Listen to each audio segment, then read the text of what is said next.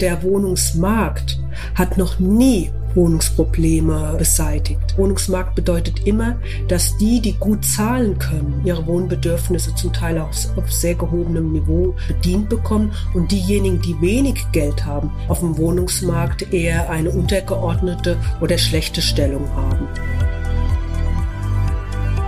Money Matters, der Podcast über eine zukunftsfähige Finanzpolitik. Ja, herzlich willkommen zu Money Matters. Ich sitze hier mit Rasmus Andresen. Er ist Grünen-Politiker, kommt aus Schleswig-Holstein und seit 2019 sitzt er im Europaparlament. Und ich sitze hier mit Annalena Kümpel, Moderatorin und normalpolitisch interessiert. Yes, wir sprechen heute übers Wohnen. Bezahlbarer Wohnraum ist Mangelware, vor allem in Großstädten und da äh, gibt es ganz viele Probleme mit. Laut Studien fehlen aktuell ungefähr 700.000 Wohnungen in Deutschland. Wir sehen, dass die Obdachlosigkeit steigt. Mehr als 250.000 Menschen in Deutschland haben gerade keine Wohnung und 40.000 leben tatsächlich auf der Straße. Und es trifft auch Familien und Alleinerziehende zum Beispiel besonders hart. Viele von denen wohnen in viel zu kleinen Wohnungen, weil sie sich eben keine größere Wohnung leisten können. Und auch äh, Studierende haben zu kämpfen, weil es unglaublich schwierig ist, in großen Städten wie München, Stuttgart, Berlin überhaupt noch Wohnraum zu finden. Das Thema Wohnen ist auf jeden Fall sehr komplex und hat ganz viele unterschiedliche Ebenen. Wir schauen es uns heute näher und auch aus finanzpolitischer Sicht an. Unser Gast ist Susanne Heeg. Sie ist Professorin für geografische Stadtforschung an der Goethe-Universität in Frankfurt am Main. Wir nehmen das Ganze hier mit ein bisschen Vorlauf auf und es kommen noch ein paar politische Änderungen auf uns zu. Rasmus, was ist da gerade in der Mache? Eine große Diskussion sowohl in Berlin wie aber auch bei uns in Brüssel sind Gesetze zum Thema Energieeffizienz, Gebäudesanierung. Das sogenannte Heizgesetz hat in diesem Jahr in Deutschland ja sehr, sehr viele Schlagzeilen mit sich gezogen. Und in der Tat, während wir hier miteinander sprechen, ist noch nicht ganz klar, wo wir da landen werden. Aber eins kann man auf jeden Fall sagen. Die zusätzliche Herausforderung, Gebäude auch wirklich energieeffizient zu machen, ist auf jeden Fall ein großes Thema und hat auch ganz viele soziale Elemente. Genau, aber auch das wird natürlich die finanzpolitische Seite des Wohnens beeinflussen. Wir klammern das hier aber aus, weil wir einfach noch keine genaueren Informationen dazu haben, wie sich das weiterentwickeln wird.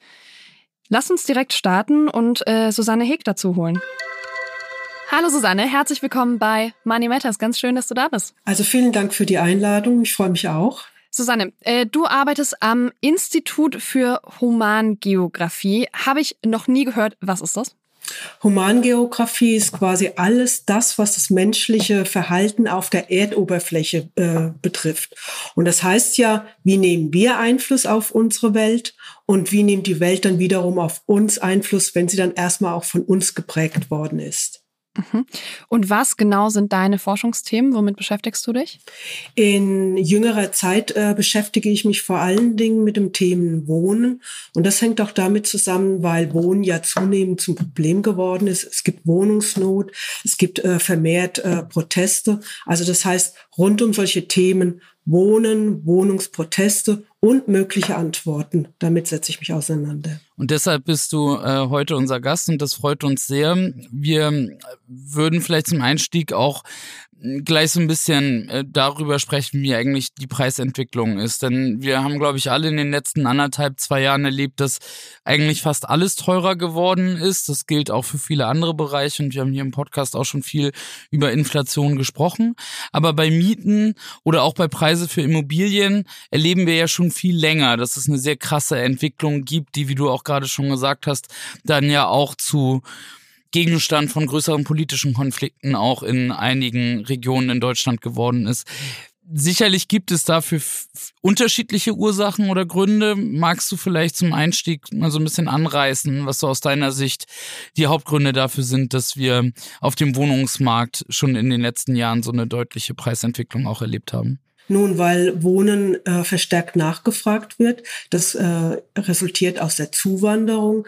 Das heißt, wir wohnen all, wir oder viele wohnen immer mehr auf mehr äh, Raum. Und besonders relevant ist natürlich die ähm, die Investitionen, die getätigt werden in den Wohnraum und die nicht mehr unbedingt damit zusammenhängen, dass Wohnen Gebrauchsgut ist, sondern ein Finanzprodukt. Das ergibt sich aus, den, aus dem Rahmen von Liberalisierung des äh, Finanzmarktes, woraufhin dann auch immer mehr äh, internationale Investoren auch im deutschen Wohnungsmarkt tätig geworden sind. Ich habe hier in meinen Notizen das Fachwort Finanzialisierung des Wohnungsmarktes stehen. Rasmus, was genau bedeutet das in dem Kontext? Also eigentlich bedeutet Finanzialisierung genau das, was ähm, auch gerade eben schon ähm, erklärt worden ist, nämlich dass wir hier im Wohnbereich nicht darüber reden, dass wir vor allem dafür sorgen, da, mit einer Wohnungspolitik, dass alle Menschen einen Ort zum Wohnen und zum Leben haben, sondern dass Wohnen, Immobilien ein Finanzprodukt geworden sind, womit sehr, sehr viele Menschen oder einige große Konzerne probieren, sehr, sehr viel Geld zu machen. Das heißt, man sieht es nicht mehr als etwas, was für alle Menschen da ist, sondern man sieht es als etwas, um Rendite zu machen. Und das ist etwas, was, glaube ich, gerade in sehr vielen großen Städten in Deutschland, aber auch in vielen anderen Teilen äh, Europas auch ähm, äh, in den letzten Jahren passiert ist und dadurch halt eben auch dazu beiträgt, dass die Prioritäten, sag ich mal, in der ganzen Frage Wohnungspolitik oder Wohnungsmarkt sich plötzlich massiv verschieben und halt eben nicht mehr das Interesse da ist, vor allem die Menschen zu schützen, die darauf angewiesen sind, dass sie günstigen Wohnraum haben. Das kann ich im Prinzip nur unterstützen. Es sind ja durch die Liberalisierung des äh, Finanzmarktes auch immer mehr oder immer neue Akteure auf dem äh, Markt entstanden und tätig geworden. Das heißt, solche Akteure wie Hedgefonds, die es vor der Liberalisierung Ende der 90er Jahre überhaupt nicht gab in Deutschland, aber auch so etwas wie Real Estate Investment Trusts äh, oder Private Equity Fonds, die gab es vorher nicht. Und die investieren jetzt sehr stark in deutsche Märkte, in deutsche Wohnungsmärkte. Vielleicht können wir mal für so eine beispielhafte Großstadt wie Berlin oder Hamburg auseinandernehmen, was da genau passiert und wie sich das auch entwickelt hat von Wohnraum ist irgendwie vor allem in Privatbesitz und vielleicht dafür da, dass Menschen da leben können, zu plötzlich haben wir irgendwie da ein großes Finanzprodukt draus gemacht. Ja, Wohnen war schon immer oder ist schon immer, also jedenfalls seit dem Kapitalismus, auch eine Ware, ja. Aber inzwischen ist es auch ein Finanzprodukt. Wenn wir darauf schauen, was in Berlin passiert ist, so wie in anderen großen deutschen äh, Städten, können wir erkennen, dass viel öffentlicher Wohnraum auch privatisiert worden ist und dieser öffentliche Wohnraum ist von äh, Aktienunternehmen übernommen worden, wie beispielsweise von der Deutsche Ennington, wie sie früher heißt. Und jetzt heißt sie Vonovia. Und Vonovia heißt sie, weil noch weitere Unternehmen aufgekauft wurden, weitere öffentliche Wohnungsbestand aufgekauft wurden. In Berlin beispielsweise die Deutsche Wohnen. Das heißt, ein immer größerer Teil des Berliner Wohnungsmarktes ist in den Händen von Aktienunternehmen. Es gibt immer geringere äh, Anteil von Wohnraum, der von öffentlichen Wohnungsunternehmen äh, gemanagt wird. Und darüber lässt sich auch erklären mit noch ein paar Zusatzfaktoren, warum die Mieten in Berlin beispielsweise auch so stark gestiegen sind. Sie sind natürlich auch so stark gestiegen, weil jeder erwartet, dass in Berlin viele, viele Menschen Wohnungen suchen und auch bereit sind, höhere Preise zu akzeptieren. Mhm. Das heißt, wir haben Wohnraum, der ist in den Händen von Unternehmen, die Geld verdienen müssen und die vielleicht auch Dividenden ausschütten wollen. Und deshalb lohnt es sich, die Mieten immer weiter anzuheben, weil das bedeutet mehr Gewinn. Ist das, das die Folge? Das, das stimmt so. Was aber noch hinzukommt, seit äh, 2010 sind die Zinsen ja auch immer weiter runtergegangen. Und je niedriger Zinsen sind, desto, es klingt widersinnig, aber desto attraktiver sind äh, Wohnimmobilien als eine Anlageform, weil äh, dort die Verzinsung quasi niedrig ist, aber doch noch auf einem akzeptablen Niveau. Das heißt mindestens so vier Prozent. Und das heißt, wenn dann andere Anlageformen weniger bieten, wird dann viel Geld oder geht viel Geld in die Wohnimmobilien. Und das war seit 2010 der Fall. Das heißt, es gab im Prinzip einen Run auf äh, Wohnimmobilien und es gab auch noch mal einen Run insbesondere auf deutsche Wohnimmobilien, weil der Markt eben als stabil gesehen wurde und als in der Nachfrage stetig steigend. Das heißt, man konnte davon ausgehen, wenn man in großstädtischen äh, Märkten wie Berlin Wohnimmobilien hat, dass einem im Prinzip so etwas wie ähm, stetig die Gewinne zugeströmt äh, sind. Also das war die Erwartung und das war auch der Fall. In den großen Metropolen ist ziemlich Druck drin. Das haben wir jetzt, glaube ich, äh, auch gerade nochmal gut äh, aufgeschlüsselt. Wie ist die Situation in kleineren Städten oder im ländlichen Raum? Wie sind die Entwicklungen da? Gibt es dort äh, ähnliche Probleme oder andere Probleme? Wie schaust du auch mit deiner Forschungsarbeit auf die Regionen in Deutschland, wo vielleicht nicht die Massen auf wenigen Quadratmetern wohnen? Also andere Probleme würde ich sagen, die ich jetzt gar nicht ausführen will. Aber die Akteure, über die ich jetzt gesprochen habe, die sind vor allen Dingen in Großstädten aktiv und dann nochmal in auch kleineren Städten als dann der kaufbare Bestand in Großstädten abgenommen hat oder nicht mehr vorhanden war. Das heißt, es wurde dann auch angefangen, dann in kleinere Städte zu investieren, wie Zwickau oder Zittau, ja, die jetzt inzwischen in der Krise wieder abgestoßen äh, werden, woraus man auch erkennt, es ist ein Anlageprodukt, es wird gekauft, äh, es wird verkauft. Auf dem Land passiert es eigentlich nicht, dass von diesen Finanzinvestoren äh, Wohnungen übernommen werden. Und das lässt sich auch sehr einfach erklären. Die müssen ja immer im Blick behalten, dass wenn ein Mietverhältnis wechselt, das heißt, wenn jemand kündigt oder wenn, wenn jemand gekündigt wird, dass dafür neue MieterInnen zu finden sind. Und das heißt, es muss ein lebhafter, ein liquider im Immobiliensprech, ein liquider Immobilienmarkt bestehen. Das heißt, man muss immer neue Mieterinnen finden, die auch bereit sind und fähig sind, die entsprechenden hohen Mieten zu zahlen. Und das ist vor allen Dingen in Großstädten äh, zu erwarten mit eben vielen Nachfragungen. Susanne, ich wohne auf dem Land finde ich immer schwer zu sagen, aber zumindest in einem Dorf, ja, und nicht in einer Metropole. Und wenn ich bei uns so unterwegs bin und spazieren gehe, dann sehe ich wahnsinnig viele große Einfamilienhäuser, in denen mittlerweile ähm, nur noch äh, RentnerInnen wohnen, teilweise noch als Paar, aber ganz oft auch schon wirklich äh, alleine, weil dann häufig ne, der Partner zum Beispiel schon gestorben ist. Ähm, ist das Teil des Problems, dass einfach ganz wenig Menschen vielleicht auch ganz viel Wohnraum beanspruchen, der dann an anderen Stellen fehlt? In der Tat ist es so, dass auf dem Land, aber genauso auch in äh, den Städten zum Teil die äh, Haushalte, die Familienhaushalte, wenn die Kinder ausgezogen sind, dass dann nur noch zwei Personen oder im Falle des Falles dann nur noch eine Person auf der Wohnung, äh, in der Wohnung wohnt, wo vorher vier Leute oder fünf Leute beispielsweise gewohnt haben. Aber das ist, glaube ich, zu allen Zeiten immer der, der Fall. Das heißt, wir sollten nicht anfangen und sagen, das ist ein Problem, sondern darauf muss eine Gesellschaft auch äh, reagieren können, weil es insbesondere auch ähm, ältere Frauen häufig trifft, wo gesagt wird, wenn sie in Mietwohnungen wohnen, dass sie ausziehen müssen, weil sie zu viel Wohnfläche konsumieren. Ja? Ich meine, ich finde, wir müssten bei dem Punkt wie der Daseinsvorsorge auch äh, auf solche Entwicklungen ähm, Rücksicht nehmen und dafür sensibel sein. Ist es aus deiner Sicht eine neue Entwicklung oder gibt es neue Elemente in dieser Entwicklung oder ist das etwas, was man über viele Jahrzehnte schon beobachten kann? Das kann man eigentlich über viele Jahrzehnte beobachten. Wir haben alle noch so diese Vorstellung im, im Kopf, dass quasi mehrere Generationen unter einem Dach leben.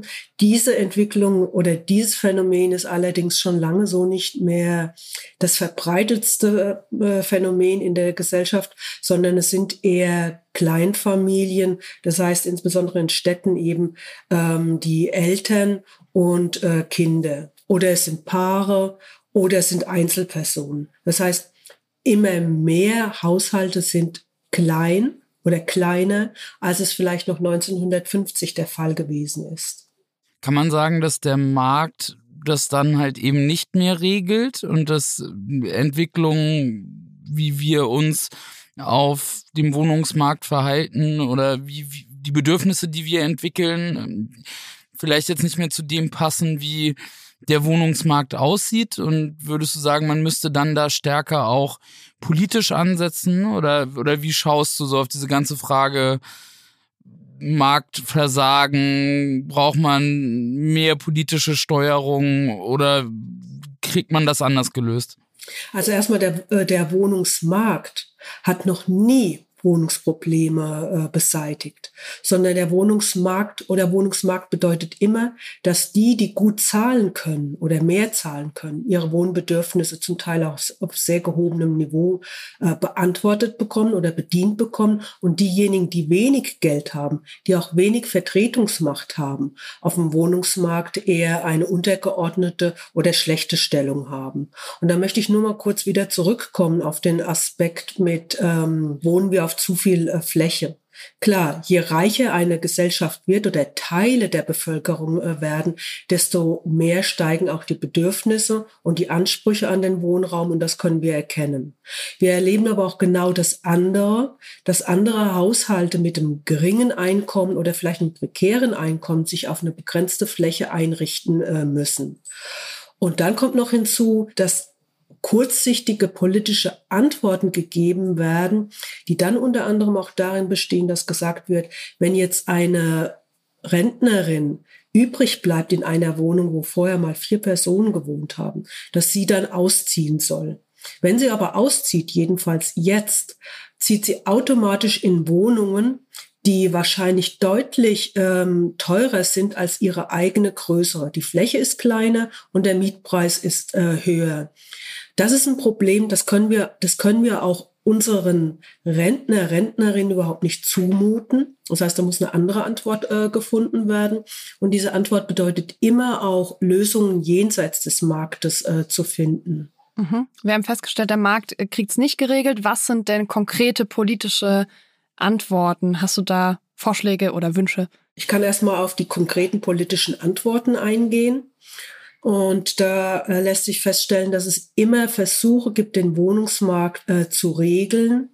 Also Regeln, das heißt, dann immer Versuche zu, zu machen, den Mietpreis dann vielleicht abzusenken oder zeitlich abzusenken. Und alle diese, diese Maßnahmen, die wir in den letzten Jahren in Deutschland gesehen haben, haben nicht gefruchtet. Das eine ist die Mietpreisbremse die nicht funktioniert hat. Äh, das andere, was funktioniert hat, der Mietpreisdeckel in Berlin, der hat gefruchtet, weil in vielen Haushalten sind die Mieten äh, abgesenkt worden, quasi zwangsweise. Und das ist aber von äh, Bundesverfassungsgericht als ähm, nicht juristisch statthaft ähm, erklärt worden. Das heißt, da war mal ein scharfes Schwert.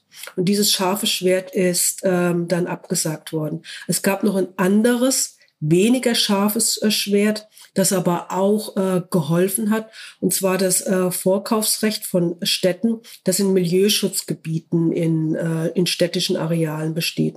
Immer dann, also wie gesagt, wenn es dieses Milieuschutzgebiet gab, wenn es eine Erhaltungssatzung gab, konnten Städte Häuser, die vom Verkauf bedroht waren und von entsprechenden Mieterhöhungen oder Aufteilungen Eigentumswohnungen konnten die äh, Städte die, die Häuser kaufen und das, da ist zunehmend dazu übergegangen worden, in Berlin insbesondere, aber auch in Frankfurt, in Hamburg und in anderen Städten.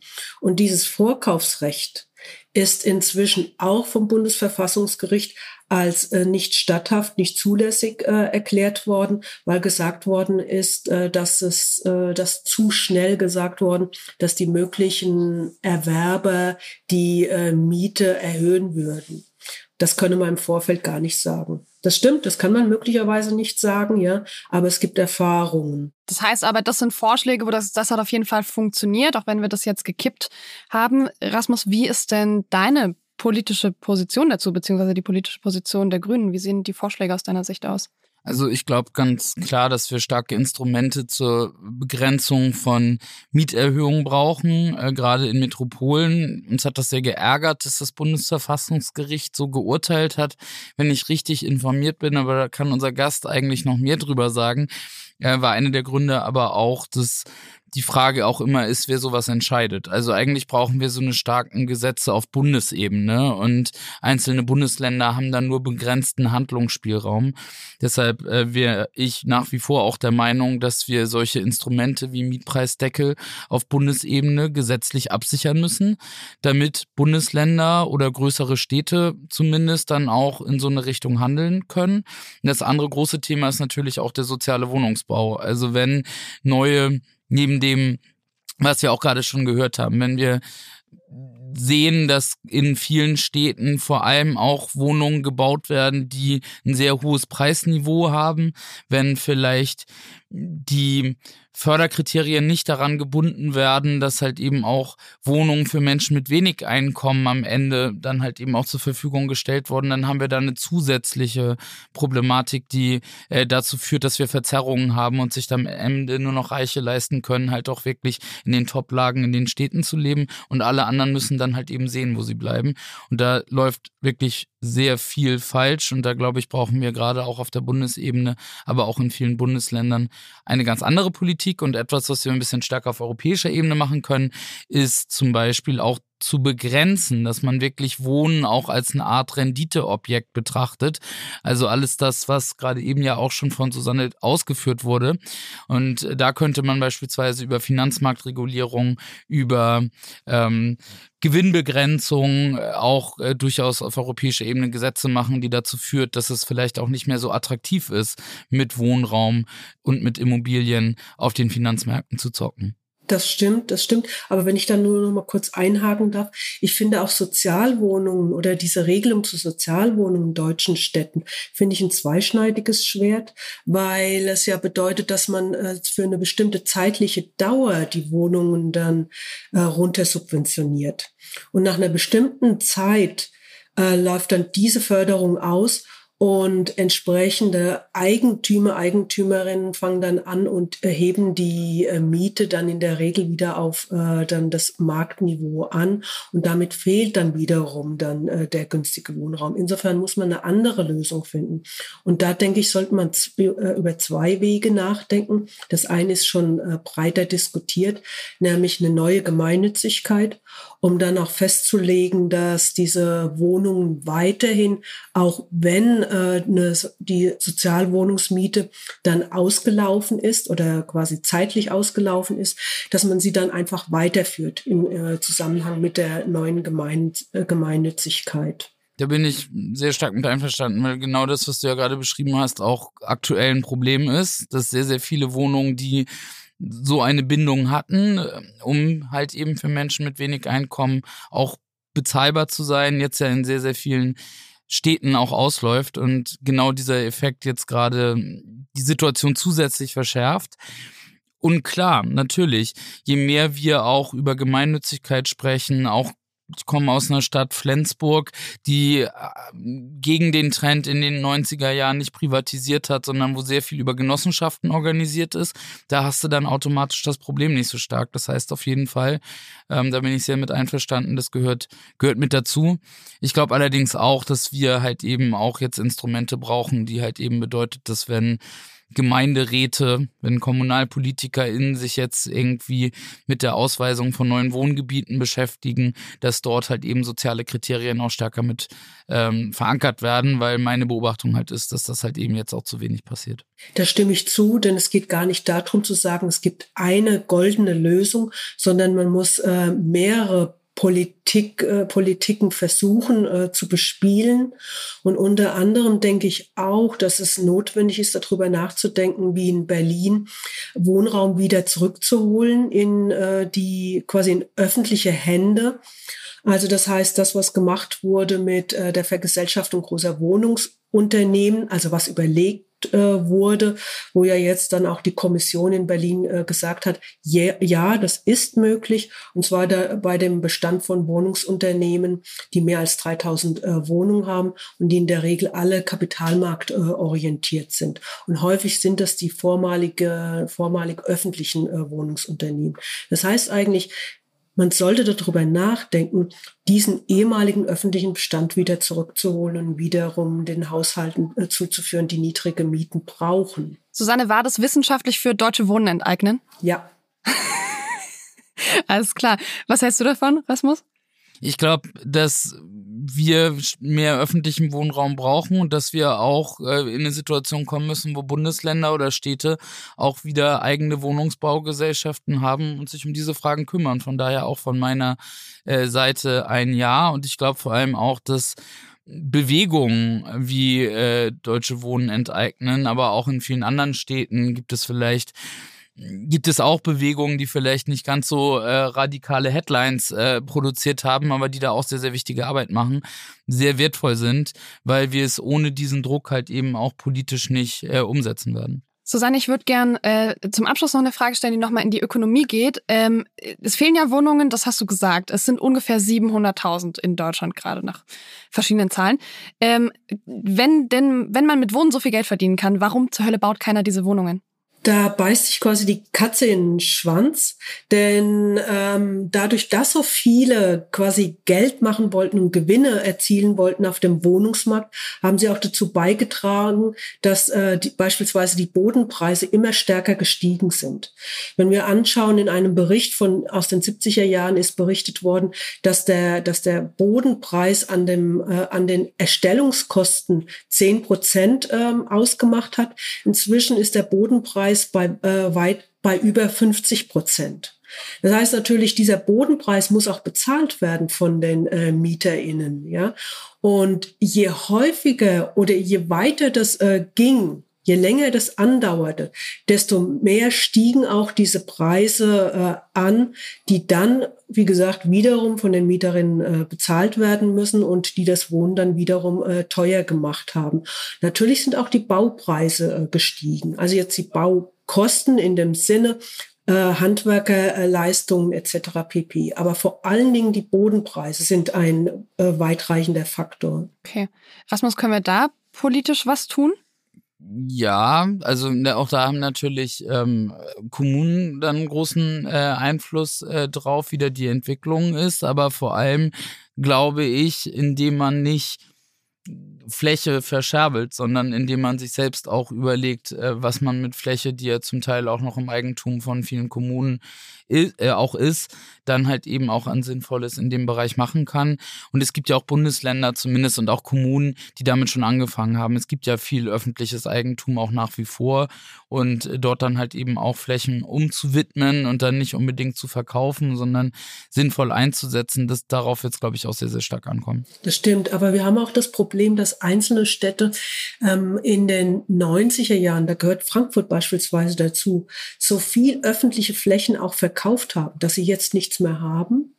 Und da in dem Fall vor, äh, gilt, dass die, der Rückkauf eigentlich finanziell kaum noch steuerbar ist. Das heißt, wir müssen in der Tat darüber nachdenken, ob es andere Wege gibt, wieder an wichtige Daseinsgrundlagen, gesellschaftliche Grundlagen wieder, wieder ranzukommen und habhaft zu werden, wieder eine äh, gemeinsame Nutzung zuzuführen. Und da gehört Boden und Wohnungen meiner Meinung nach dazu.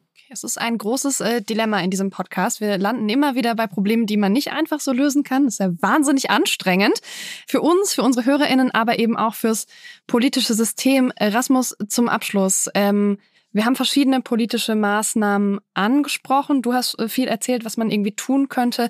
Fehlt noch irgendwas? Gibt es noch irgendwas, wo du sagst, diese Idee muss auf jeden Fall noch in diese Folge?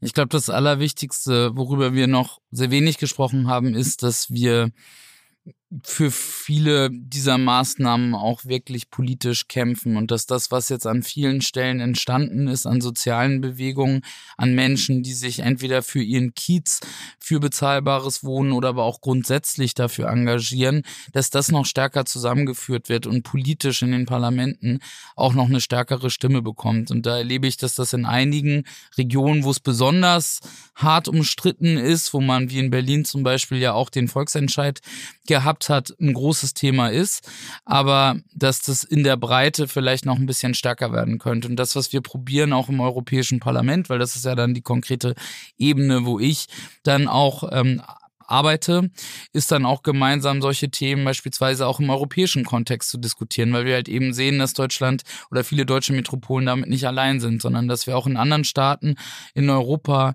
in Irland beispielsweise oder in großen Städten auch in anderen Ländern erleben, dass es dort auch große Herausforderungen gibt und ähm, ja, daran arbeiten wir. Wir haben auch neulich äh, mal eine Studie veröffentlicht zu diesem Finanzialisierungsaspekt, weil das halt eben einer ist, der auf europäischer Ebene sehr gut adressiert werden kann. Die können wir äh, sicherlich auch äh, nochmal verlinken um halt eben auch auf Probleme aufmerksam zu machen, weil das meistens der erste Schritt ist, um dann halt eben auch für Veränderungen zu sorgen. Und für Informationen zu sorgen, ja. Und da, da danke ich euch sehr dafür. Dann äh, machen wir damit weiter. Susanne, vielen, vielen Dank, dass du da warst und deine Expertise mitgebracht hast. Gerne. Das war das Gespräch mit Susanne Heg. Da war einiges drin. Rasmus, was hast du mitgenommen? Also ich nehme auf jeden Fall mit, dass sich immer noch die großen Fehler der 90er Jahre rächen. Dass Kommunen oder Bundesländer damals sehr, sehr viel Wohnraum privatisiert haben, Grundstücke verkauft haben und wir jetzt zu wenig davon in öffentlichem Besitz haben. Und ich nehme auch auf jeden Fall mit, dass wir über diese Fragen stärker informieren müssen und über Lösungen auch kommunizieren und weiter diskutieren müssen. Denn mein Eindruck ist, dass es zwar in vielen Regionen ein starkes Thema ist, in großen Städten, aber dass die Entwicklung ja auch auf dem Land mit dem in der Stadt zusammenhängt und wir eigentlich überall Herausforderungen haben, das ist auf jeden Fall etwas, was ich mitnehme. Und da müssen dann auf allen Ebenen die richtigen Maßnahmen dann halt eben auch auf den Weg gebracht werden, von der Kommune bis äh, zu uns in Europa. Ja. Ich fand ganz faszinierend, dass sie äh, gerade die Lösungen, die das Bundesverfassungsgericht gekippt hat, für zielführend hält. Und am Ende auch nochmal so ähm, die Info, wie viel der Bodenpreis mittlerweile ausmacht, wenn man neue Wohnungen bauen will und dass das einfach eine riesen Hürde ist, wenn man jetzt neuen Wohnraum schaffen möchte. Nächste Woche sprechen wir mit Nils Redeker. Er ist der stellvertretende Direktor des Jacques Delors Centers. Das ist ein führender Think Tank in Sachen Europapolitik. Und sein Spezialgebiet ist die europäische Fiskal- und Wirtschaftspolitik. Wir haben europäisches Beihilferecht, das viele der Subventionen, die in den USA jetzt kommen, in Europa weitestgehend verbietet. Ähm, und das war in Ordnung, solange man quasi zumindest alle so getan haben, als würde niemand Industriepolitik betreiben. Äh, inzwischen stellt es aber die EU so ein bisschen vor ein Dilemma. Wenn euch Monumentas gefallen hat, lasst uns eine Bewertung da. Abonniert den Podcast und empfehlt ihn gern euren FreundInnen weiter. Genau, und wir gehen natürlich davon aus, dass euch der Podcast gefällt, wenn ihr bis hierhin gehört habt. Wir freuen uns außerdem, wenn wir von euch lesen und hören. Wir wollen nämlich gerne ein bisschen mit euch in Interaktion treten. Wenn ihr Fragen habt, wenn ihr Themenwünsche habt, dann meldet euch am besten bei Rasmus. Ihr erreicht ihn über Instagram oder Twitter und die Links findet ihr in den Shownotes. Money Matters ist ein Podcast von und mit Rasmus Andresen, Abgeordneter der Grünen im Europaparlament. Produziert von Bose Park Productions.